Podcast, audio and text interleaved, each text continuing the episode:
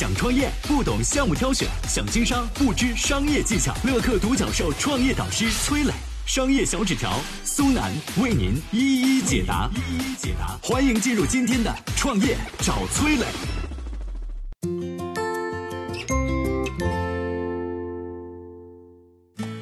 上汽通用、五菱、比亚迪等三千多家企业为何集中跨界生产口罩？质量究竟有没有保证呢？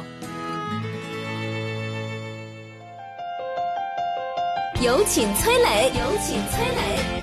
疫情期间，我们几乎买空了世界各地的口罩，部分地区甚至推出了摇号或者是预约购买口罩。有的网友感叹：万万没想到，人生第一次摇号竟然是买口罩。自媒体文章的内容也从科普几个小时换一次口罩，变成了教你如何自制口罩。买不到口罩的，甚至顶着水桶，穿着雨衣上街。整个社会对口罩的需求就像是一个无底洞。那么，我们一天究竟能生产多少口罩呢？根据统计啊。正常情况下，全国口罩的最大产能是每天两千多万只，但是呢，特殊时期每天的需求量却是数以亿计，口罩厂显然已经忙不过来了。就在此时呢，上汽通用、五菱宣布改造生产线，三天之内就能造出第一批口罩，并且每天的产量将达到两百万只。而另一边呢，比亚迪宣布每天的产能已经达到了五百万只，几乎是正常时期全国产能的四分之一。那么这些汽车厂跨界造口罩效率为什么这么高呢？质量到底有没有保证呢？汽车厂造口罩其实还是有很多优势的。别的不说啊，先说场地就不用愁。汽车厂的占地面积呢都是几十万平方米起。以五菱汽车为例啊，它在柳州、青岛、重庆都有工厂，占地面积呢合计九十万平方米。因此呢，不用新盖房子、铺管线，改造改造，这厂区就能投产，效率是非常的高。而且呢，口罩机比汽车的生产线要小巧很多。一台口罩机占地面积不到六平米，一个人站在机器面前就能够独立操作生产，平均只要零点五秒就能够生产出一只口罩。另外呢，环境不用愁，造口罩最麻烦的其实并不是上述的生产工艺，而是出厂前的消毒。这个过程需要七到十五天，并且呢，对于环境的要求极高，必须在无尘车间内完成。一线的工作人员。如果想进入车间，需要经过十一道消毒程序，就连空气也要经过三次净化才能导入。而这种车间呢，各大车厂同样具备。最后呢，是材料不用愁，我们坐在车里呢，感觉不到外界的噪音，主要就是因为车体内安装了吸音棉。这种吸音棉的主要材料跟 N95 口罩其实是同一种，而且呢，每辆车都至少需要用到二十平米这样的隔音棉。所以通常情况下呢，车厂会储备大量的此类材料。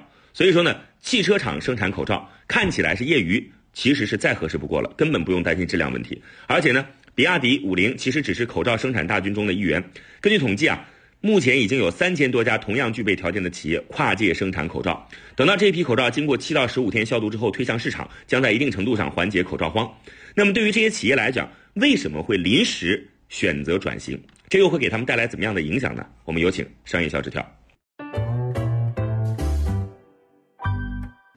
想创业不懂项目挑选，想经商不知商业技巧。乐客独角兽创业导师崔磊，商业小纸条苏楠为您一一解答。一一解答，欢迎进入今天的创业找崔磊。有请商业小纸条，请商业小纸条。上面孙老师提到啊，目前已经有三千多家企业在近期宣布跨界生产口罩，其中呢，除了汽车行业，还包括像 OPPO、vivo、富士康、福耀玻璃等等这些制造业的大厂。而让他们集中做出转型决定的原因啊，我无非觉得是有两点：站在社会的角度，老百姓需要他们的生产力；站在企业自身的角度，他也为了正式的主要业务的复工嘛，然后活下去。毫无疑问啊，这次疫情对于各行各业来说都产生一定的冲击，但是对于服务业来说，这些影响可能是短期的。疫情结束以后，就会迎来报复性的增长。但对于这些制造业来说，如果不及时的恢复生产，影响将会是中长期，甚至是不可逆的。原因可以分为三点，套用一个新零售行业的概念，叫人货场。首先，制造业核心是人，这一点呢，在部分地区推出的用人政策当中就能看出来。二月十七号，杭州政府对于疫情相对平稳、来杭就业人员集中的地区。包下了高铁，将务工人员免费接回杭州。比如贵州和四川地区，嘉善县啊，甚至出动了专机帮助企业接回员工。那么员工返程了，企业又因为缺少口罩等防护用品，无法安全开工，怎么办呢？转型生产口罩，既能满足自己，又能创造价值，无疑成了最好的替代办法。